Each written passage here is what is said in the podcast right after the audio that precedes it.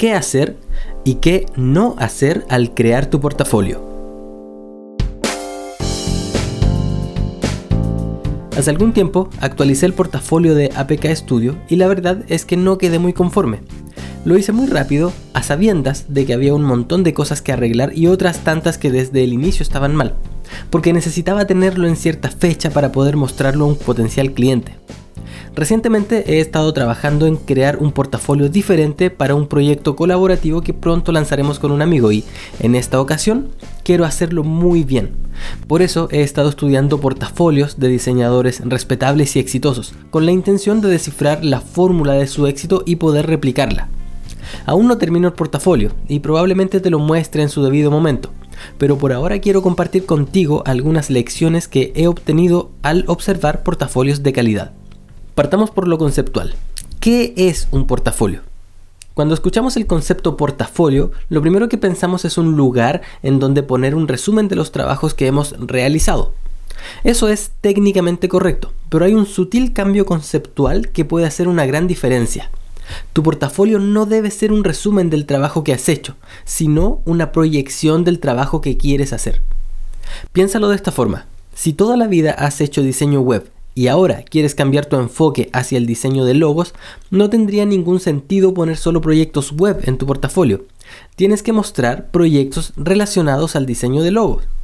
Lo importante es que el cliente mire tus trabajos y diga, esta persona ya ha hecho previamente algo como lo que yo necesito, así que de seguro podrá ayudarme. Entonces, independientemente de los trabajos que hayas realizado previamente, filtra lo que muestras para que sea una representación de los proyectos que quieres tomar en el futuro y no un mero reflejo de tu pasado. Ahora vamos con algunas cosas que no deberías hacer y lo que deberías hacer en cambio. Estos son los no y los sí para tu portafolio. No, una sola imagen por proyecto. Es cierto que una imagen vale más que mil palabras, pero una imagen junto con algunas palabras es mucho más claro y específico. No esperes que con solo mirar una imagen el cliente pueda comprender cuál fue tu rol en el proyecto y qué soluciones entregaste.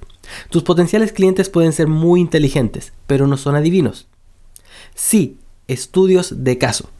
No hace falta que escribas un ensayo súper extenso sobre cada uno de los trabajos, pero sí es esencial que expliques brevemente cuál era el problema que enfrentaba el cliente, cómo usaste tus habilidades para resolverlo y cuál fue el resultado que eso generó. Así, el potencial cliente, aparte de ver imágenes bonitas de tu trabajo, sabrá qué es lo que haces y cómo afrontas los proyectos. Vamos con el siguiente. No. Imágenes abstractas. Si realizas algún tipo de diseño, no te limites a presentar tu trabajo como una simple imagen plana, tal como la vemos dentro de Illustrator, Sketch o Photoshop. Tú y yo podemos ver esa imagen y proyectar en nuestra cabeza que se trata de un tríptico, de un sitio web o de un packaging, pero probablemente tus potenciales clientes no puedan realizar ese ejercicio. Sí, muestra tu trabajo en contexto. Presenta ese sitio web en una ventana del navegador, esa portada de revista en una maqueta realista. Ese logo en alguna aplicación real, esa app en una pantalla de celular o esa papelería corporativa en una maqueta 3D que parezca real. Haz que tu potencial cliente entienda de inmediato cuál es la aplicación del trabajo que hiciste. No lo dejes a su imaginación. Siguiente. No mostrar todo lo que hayas hecho. No todo lo que hayas creado en tu vida merece ser mostrado públicamente. Ese trabajo que tuviste que terminar a la rápida porque se te acababa el tiempo. Ese diseño en el que tuviste que aplicar miles de cambios innecesarios por parte del cliente. Y ese proyecto que hiciste cuando apenas comenzabas a estudiar realmente no deberían estar en tu portafolio. Todo lo que harán será opacar la calidad de tus mejores trabajos. Sí, muestra solo lo mejor, aunque sea poquito. En tu portafolio importa mucho más la calidad que la cantidad. Un portafolio con tres proyectos excepcionales es mucho más valioso que uno con siete proyectos mediocres y dos excepcionales. A no ser, claro, que quieras seguir haciendo proyectos mediocres. Siguiente. No, proyectos de estudiante. No creo que sea una buena idea mostrar proyectos que hiciste para la universidad o el instituto. Ese proyecto lo hiciste tú y también todos tus compañeros, así que no es algo único o especial. Además, dependiendo de tu experiencia al momento de realizarlo, puede que sea un proyecto que esté con calidad de estudiante y no con calidad profesional. Sí, proyectos reales. Procura que en tu portafolio solo haya proyectos reales. Si acabas de completar tus estudios, seguramente te preguntarás de dónde sacar esos proyectos. Tengo un artículo completo que habla sobre eso, llamado Tres ideas sobre cómo conseguir los primeros trabajos para tu portafolio de diseño. Búscalo y ahí encontrarás buenos consejos. Siguiente. No, testimonios falsos o irrelevantes. Los testimonios son una forma muy buena de validación social, ya que le muestra a tus potenciales clientes que ya has trabajado antes, pero debes evitar dos tipos de testimonios. Primero, los testimonios irrelevantes como Pepita es muy simpática, porque realmente no aportan nada, ya que no ayudan a tu potencial cliente a comprender el impacto de tu trabajo. Además, si vienen de parte de tu vecina y no de alguien de la industria a la que apuntas, incluso puede reforzar la idea de que no tienes experiencia. Además, como segundo tipo, debes evitar poner testimonios falsos. Y supongo que no hace falta explicar el por qué. Entonces, sí, marcas reconocibles o testimonios notables.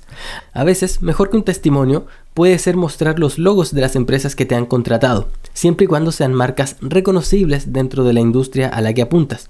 Si vas a poner testimonios, procura que sean de personas dentro de la industria de tu público objetivo y que se trate de un comentario relacionado a tu trabajo y a los resultados de este. Un ejemplo, Después del rediseño que hizo Pepito, nuestro sitio ha aumentado los suscriptores diarios de 10 a 100 y no dejan de llegarnos felicitaciones por lo bello que se ve.